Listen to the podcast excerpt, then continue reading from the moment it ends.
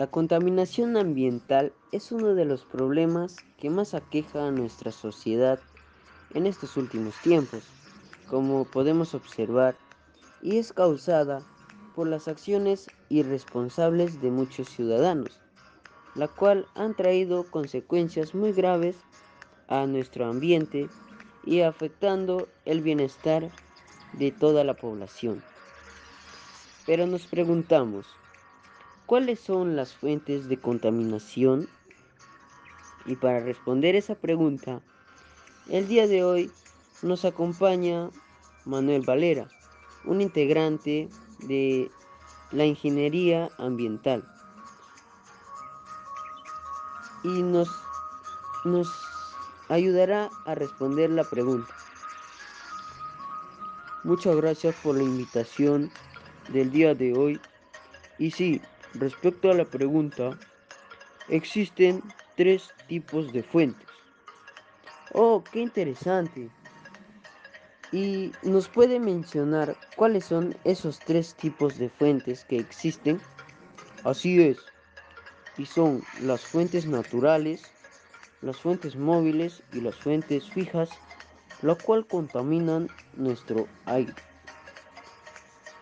En las fuentes naturales tenemos a los gases, las cuales son hechas por los volcanes y son emitidas por ellos, mientras que en las de origen humano son las fuentes fijas y provienen de las industrias y fogatas. Y en las fuentes móviles son las de origen por los gases que emiten los autos y camiones y aviones y otros tipos de transporte. Oh, qué interesante. Así es, Existen tres tipos de fuentes, las cuales el día de hoy nuestro invitado nos mencionó que son las fuentes naturales, las fuentes móviles y las fuentes fijas. Qué interesantes, ¿no es verdad? Así es, muchas gracias por acompañarnos el día de hoy. Y sí, también para poder desarrollar nuestro compromiso, debemos poner en práctica los 13 principios del buen vivir. Así es, y lo haremos acompañado de una lengua originaria de nuestro país, la cual es nuestro querido quechua.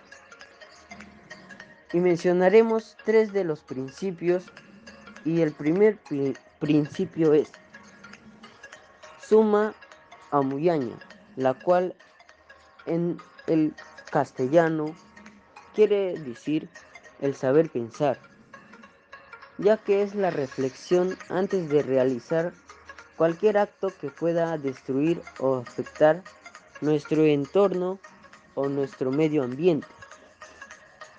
El segundo principio es suma sarnacaña, es el saber caminar. Así es amigos, el saber caminar ya que se debe de estar consciente de que no se camina solo, porque nosotros siempre caminamos junto al viento, junto a, a nuestra madre tierra, junto con el sol, con los ancestros y otros seres. Así es. El tercer principio es suma muyaña el saber amar. Así es. El saber amar es un proceso complementario, ya que el respeto a todo lo que existe genera una relación armónica.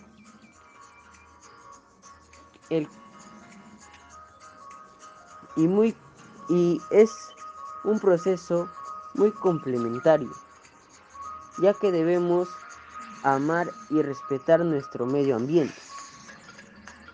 Así es, amigos. Y para pero todo esto podemos frenarlo nosotros. Y todo depende de nosotros y los actos que cometemos. Y entre esas acciones podemos realizar algunas recomendaciones para evitar y disminuir esa contaminación que nosotros realizamos.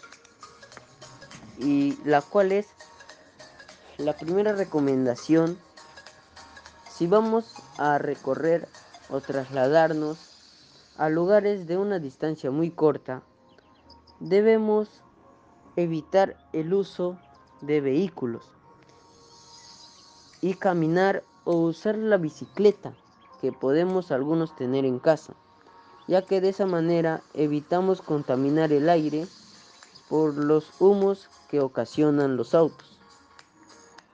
La segunda recomendación sería el no quemar nuestra basura y esperar que el carro basurero, la cual nos permite la municipalidad, pase por nuestra zona y poder sacar nuestra basura para que se lo pueda llevar y así evitar los humos, la cual también pueden contaminar nuestro aire y nuestro entorno. El tercer o la tercera recomendación es el dar mantenimiento a los artefactos eléctricos y autos. Así es. El cuarto sería el disminuir la cantidad de residuos sólidos que producimos en nuestros hogares, ya que de esta manera evitamos la elaboración de nuevas materias primas. Y de esta manera empleamos un menor uso de los recursos naturales. El quinto o la quinta recomendación sería el reducir el uso de las energías eléctricas y reciclar, ya que de esta manera brindamos una alternativa de solución a este problema que nos aqueja a todos. Muy bien amigos, después de haber escuchado algunos puntos que podemos nosotros poder saber acerca de la contaminación que en este momento está afectándonos a nosotros.